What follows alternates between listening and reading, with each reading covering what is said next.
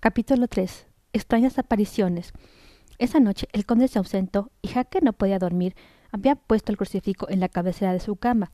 Aunque no entendía lo que estaba pasando ni quién era Drácula, decidió volver a la habitación de la ventana para respirar aire puro. Pues su cuarto daba al patio. Allí, asomado, vio de repente al conde que salía por otra ventana inferior, reptando por el muro del castillo cabeza abajo, con la capa extendida, como unas grandes alas, igual que un lagarto. Se agarraba a las piedras del muro y descendía a gran velocidad. ¿Qué clase de hombre es? se preguntó Hacker horrorizado. Quiso huir y buscó otras, otras puertas abiertas. Sabía que esa parte del castillo daba al sur y pensó que debía haber sido la zona habitada antiguamente. Eso le, le tranquilizó y decidió, que, y decidió quedarse a dormir allí. Lo que siguió ya no supo si fue un sueño o en realidad lo escribió después en su diario para no volverse loco. La luz de la luna entraba por la ventana y vio aparecer tres damas jóvenes que no proyectaban ninguna sombra en el suelo. Le miraron y cuchichearon entre sí. Hacker se sintió atraído por sus labios rojos y su risa. Ve primero, dijo una. Es joven, podrá besarnos a las tres.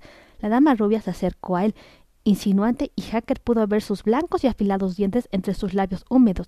Sintió la suave caricia de esos labios en su cuello y de pronto fue interrumpida por la voz colérica del conde que gritaba lleno de ira a las tres mujeres al tiempo que agarraba del cuello a la rubia. Atrás, ¿cómo os atrevéis a tocarle? Este hombre es mío.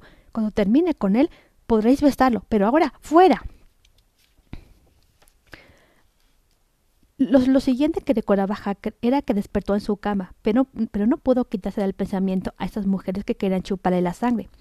Ya después llegó al castillo un grupo de cíngaros y, acamparon en el patio. Había miles de, de, estos gitanos en Hungría y Transilvania, y solo hablaban la lengua romani.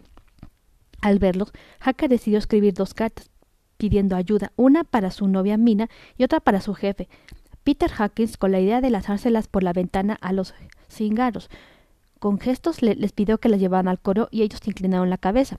Sin embargo, al poco entró el conde en el cuarto de Hacker con las, con las cartas en la mano y las quemó. Al día siguiente, Hacker observó que habían desaparecido los sobres y el papel, su libreta de crédito y hasta su traje y abrigo oyó ruidos en el patio y vio llegar dos, dos caretas con, con, cajas de madera vacías que descargaron unos eslovacos. Los cingaros le, les dieron dinero. Más tarde se oyó ruido de pepicos y palas. Próximamente, capítulo 4.